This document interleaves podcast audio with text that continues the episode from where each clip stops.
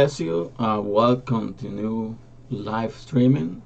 Uh, today we're gonna be uh, talking a little bit about knowing understanding, and that's very important for us uh, as uh, believers, as uh, Christians, as a person who believe in Jesus Christ, to understand, you know, everything about the Word of God. Something happened in our life uh, is that we always, you know, sometimes we go to church, uh, we listen to the preacher, we listen, you know, to the pastors, you know, preaching about like a, a topic, preaching about the Word of God.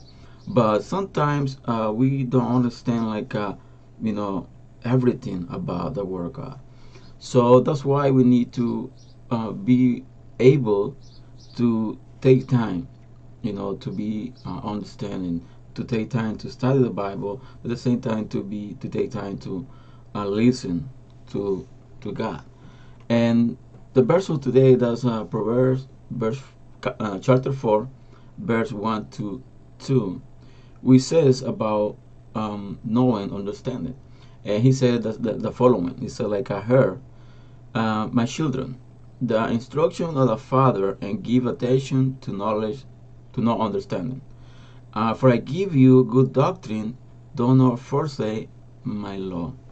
So something like the Bible is talking about, like uh, in this chapter specific, you know, like uh, the proverbs that kind of like, uh, you know, then it's the scripture that it gives you like, uh, you know, instruction of how we need to to be in life. What the best thing to do, you know, about the best like um, way to act and we're talking about like a, this this war. And the bible says like in this verse like a like a father a father is giving instruction to the children. And who our father is? The father is god. So god is the one who is going to give us the right information give the right uh, doctrine that we need to follow. The problem with us is that we don't take a time. We don't spend time looking reading the bible uh, meditating on the bible you know looking for the information you know looking for something deeper to understand like a little more about the bible we only take what the pastor or the preacher is saying in a topic and we don't spend the time and uh, spend the time is very important uh, for growing you know we need to be growing up in our faith we need to be growing up on our knowledge. We need to grow up in our experience with God. And that's something we don't do. We don't really spend the time, you know, to grow up in the knowledge.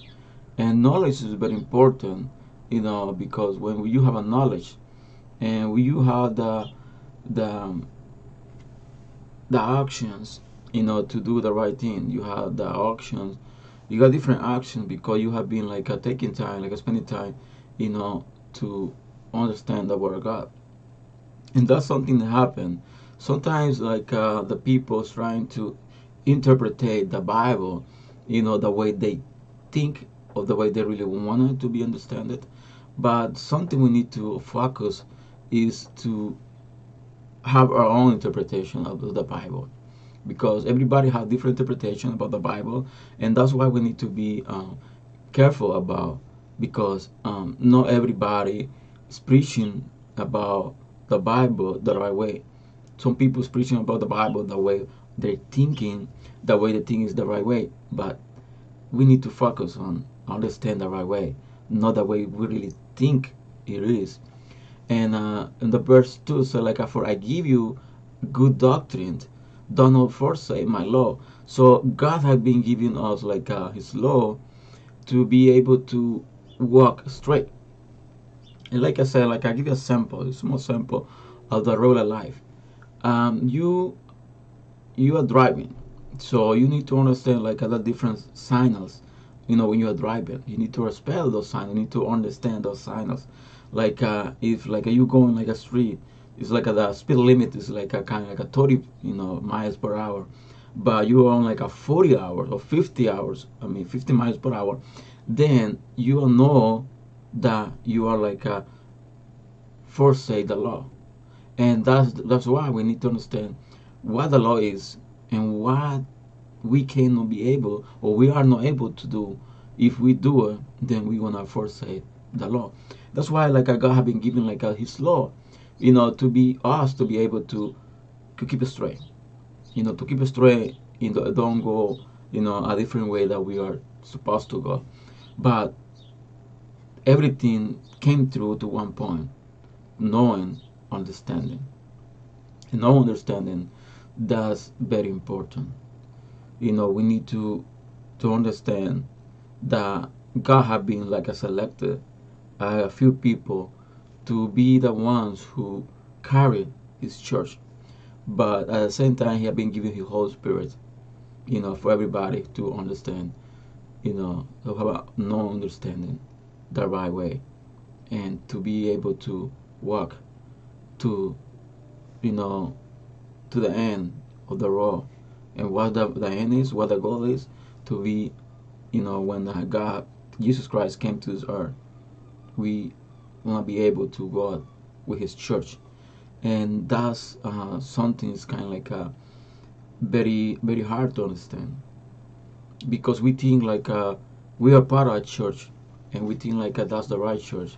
Because we feel good on it. We feel like uh, you know comfortable on it but the good the right church that's not kind of like uh, all those churches they do the specific thing the right church is that one who do the will of god and that we need to understand we need to be focused in Jesus Christ. We need to focus on the right thing. We need to focus to walk the right way.